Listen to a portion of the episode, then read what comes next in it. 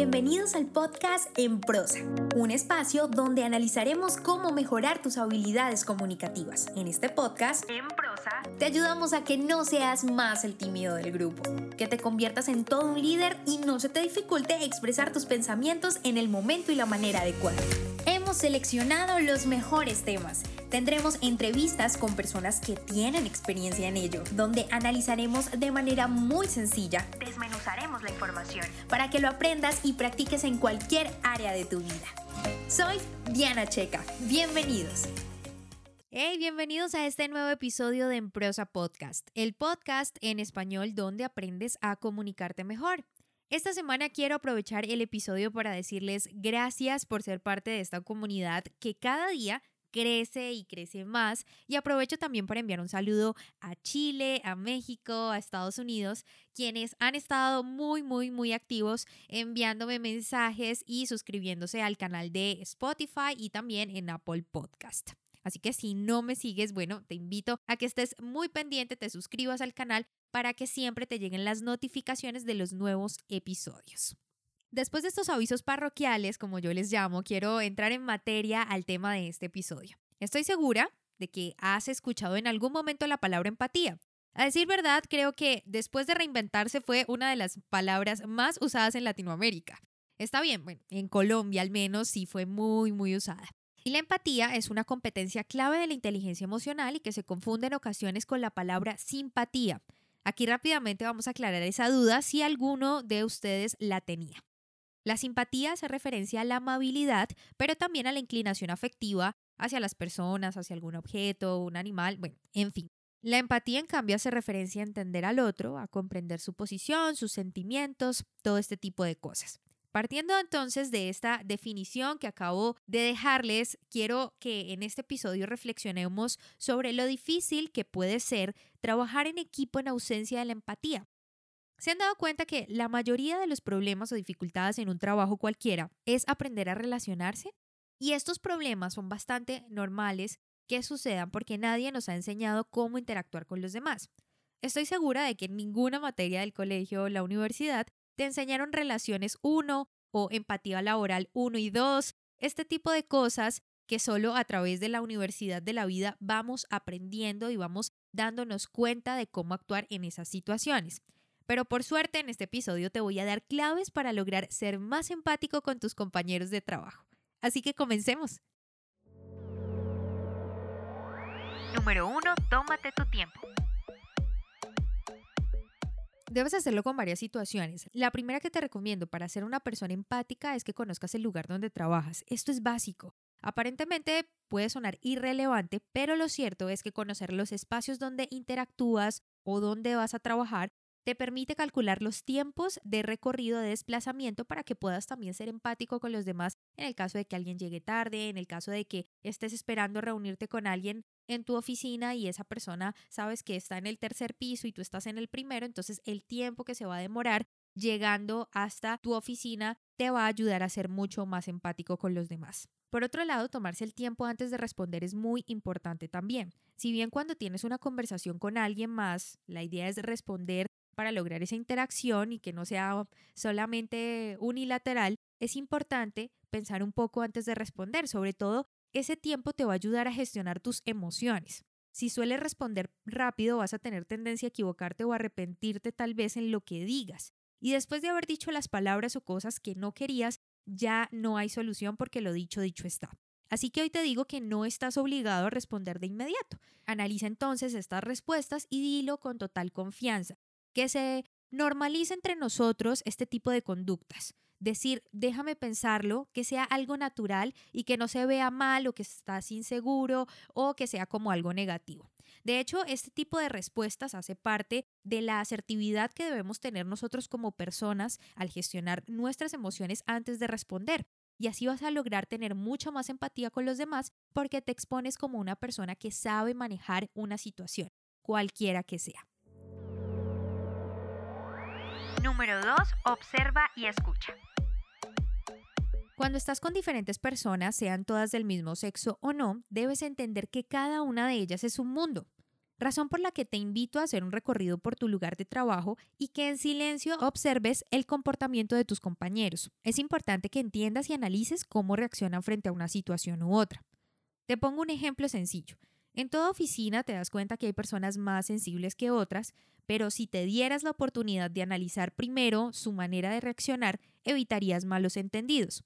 Por otro lado, entender esa manera de enfrentar las situaciones te convierte en alguien más cauteloso al hablar con cada persona. Ya sabes, te evitas ese tipo de expresiones de que, oye, yo te lo dije, pero no quería ofenderte, era un chiste, era una broma, no te ofendas, discúlpame.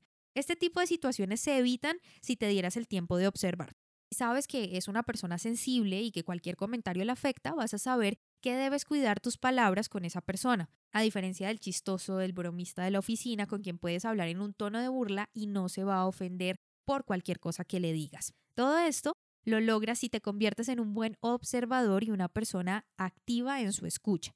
Ya lo he mencionado en otros episodios que la escucha debe ser de cuerpo presente y mente presente también, y no de mente ausente. Olvídate entonces de los problemas y que cuando hables con tus compañeros escuches lo que les preocupa, escucha lo que les gusta y lo que no para lograr ser más empático con ellos. Número 3. Reflexiona. El trabajo no termina con observar y escuchar a tus compañeros para conocerlos. Se trata de ver qué estás haciendo tú con estas situaciones. Si bien alguien te está contando un problema o una situación en la que tú no estás involucrado o es algo muy personal, ¿cuál es tu postura frente a esta situación? Imperturbable como si no le importara que alguien estuviera abriendo su corazón y contándote esa situación o tal vez eres una persona amable y dispuesta a ayudar si fuera el caso o tal vez una persona que brinda su punto de vista al respecto. Siempre vamos a enfrentarnos a situaciones donde no somos protagonistas, pero al ser una situación que afecta a un compañero de trabajo, tal vez podamos entenderlo y ayudarlo si no se siente bien, porque quizás se enfermó o tiene algún problema. Y ser empático significa que no lo vas a acosar, por ejemplo, con más trabajo si sabes que se siente mal, sino que le dices o sugieres que, no sé, por ejemplo, que vaya al baño para que se relaje un poco, tome aire fresco y ya vuelva a sus labores. O preguntarle, por ejemplo, qué le pasa si es una persona que normalmente se caracteriza por ser muy sonriente y hoy está triste, pues el simple hecho de preguntarle qué le pasa vas a lograr muchísimo porque vas a ser una persona más empática. Obviamente no quiero que me malinterpretes y pienses que te estoy sugiriendo que te involucres en los problemas del otro, sino que ese tipo de preguntas donde te interesas más por los demás y no solamente estás preocupado en tus cosas, te ayuda a ser una persona mucho más empática. Número 4. Otras recomendaciones. Cuando trabajas con más personas es importante que, como ya mencioné, estés en modo disposición de observar, escuchar a los demás, razón por la que es necesario evitar, por ejemplo, los audífonos. De entrada ya estarás comunicando que no quieres que nadie se te acerque, que quieres evitar algún tipo de conversación. Y aunque esa no sea tu intención, recuerda que cada cosa que realizas envía un estímulo que a su vez genera una percepción en el otro y lo cierto es que el juicio que estarás enviando o que los demás se harán sobre ti es el de que no quieres que te hablen o que te moleste. Otra recomendación importante es ser asertivo en tus actitudes. No te muestres ni con soberbia o minimizándote. Por el contrario, siempre intenta decir las cosas en el momento, evita los rumores o los chismes, di las cosas cómo deben ser y en el momento en el que deben ser sin levantar el tono de voz o sin preguntar si está bien o si está mal lo que estás diciendo. No, no permitas que los demás decidan por ti, no permitas que los demás pasen o vulneren tus derechos. Y tampoco hagas lo que no quieres hacer. La idea es que no ataques, no critiques, no juzgues a los demás y seas asertivo en la manera en la que dices las cosas. Sonreír. Bueno, esto es clave en la vida para lograr lo que tú deseas. Al saludar siempre se debe sonreír y te vas a dar cuenta del cambio de actitud del otro. Sonríe para decir no y también mostrarás y te darás cuenta que la gente tomará ese no de una forma más amable. Y bueno, saluda porque también es una excelente muestra de educación. Una recomendación más, no pongas apodos ni dejes que te los pongan. Este tema empieza con un principio que es ley de vida. No hagas lo que no te gustaría que te hicieran. Si entras poniéndole apodos como cuatro ojos al que tiene gafas o le dices a la persona que está al lado de la puerta, oye tú, la de la puerta, no pretendas que los demás no hagan contigo lo mismo. O peor aún, una cosa muy típica en las oficinas es que los creadores de estos apodos se disgustan si saben que ellos también tienen uno. Así que sé muy asertivo y desde la primera vez que escuches un alias o apodo hacia ti, por favor dile a esa persona que no lo haga más porque te molesta. Sé muy asertivo, es decir, puedes hacerlo sonriendo, mostrando seguridad, sin ser agresivo, sin gritarle a la otra persona. Y de esa manera evitarás un sufrimiento más adelante porque en la oficina te hacen bullying, porque el ambiente laboral es complicado o cosas por el estilo. Estas situaciones son muy concretas en las que puedes ser empático y que te van a permitir armonizar y conectar con tus compañeros.